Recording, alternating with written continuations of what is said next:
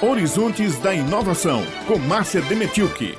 Amanhã é o Dia Internacional das Mulheres e Meninas na Ciência. E Horizontes da Inovação traz agora os depoimentos de uma pesquisadora e de uma estudante. A professora Alessandra Gomes Brandão coordenou o projeto Meninas na Ciência do CNPq pela Universidade Estadual da Paraíba, no campus de Araruna. E Isabelle Melo vai começar o quarto semestre do curso de licenciatura em Ciência da Computação na Universidade Federal da Paraíba, no campus em Rio Tinto. Elas não se conhecem, mas vejam que interessante como as falas delas se complementam. Quando pensamos nas barreiras que as mulheres enfrentam para construir suas carreiras científicas, é possível dividir em pelo menos duas: a segregação horizontal, que inicia desde o seio familiar, e a escola, com raríssimas exceções, ainda tem a tendência a repetir essa mesma dinâmica, onde as meninas acabam sendo incentivadas mais para as leituras e as artes e acabam ficando um pouco mais afastadas das ciências,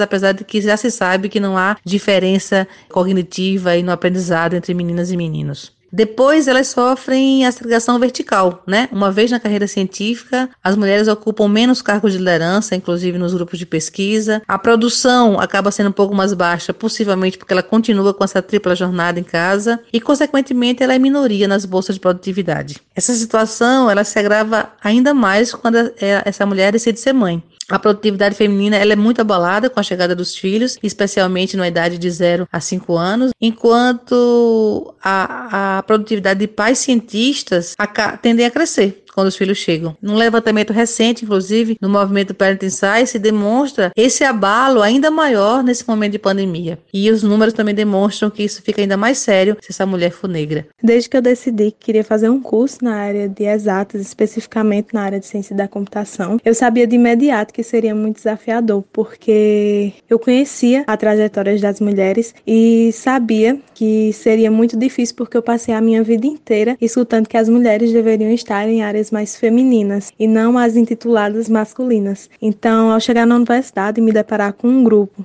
como White Girls que me apoiou, me incentivou a continuar. Eu me senti tão feliz porque pela primeira vez eu não fui questionada, eu fui apoiada. Eu me senti realmente uma programadora e não mais uma mulher que estava se metendo na área masculina. Então acredito que seja de suma importância que as instituições busquem dar esse apoio às meninas, porque realmente a gente precisa que as pessoas acreditem na gente, porque a gente passa a nossa vida inteira escutando que não somos capazes, que aquilo é muito difícil para a gente, que deveríamos escolher tal caminho, mas na verdade, no final, quem realmente decide somos nós. Só que a gente, de tanto escutar isso, acabamos nos questionando e muitas meninas, infelizmente, acabam desistindo dessa área magnífica, incrível, por acharem que não temos espaço. E a gente tem sim espaço.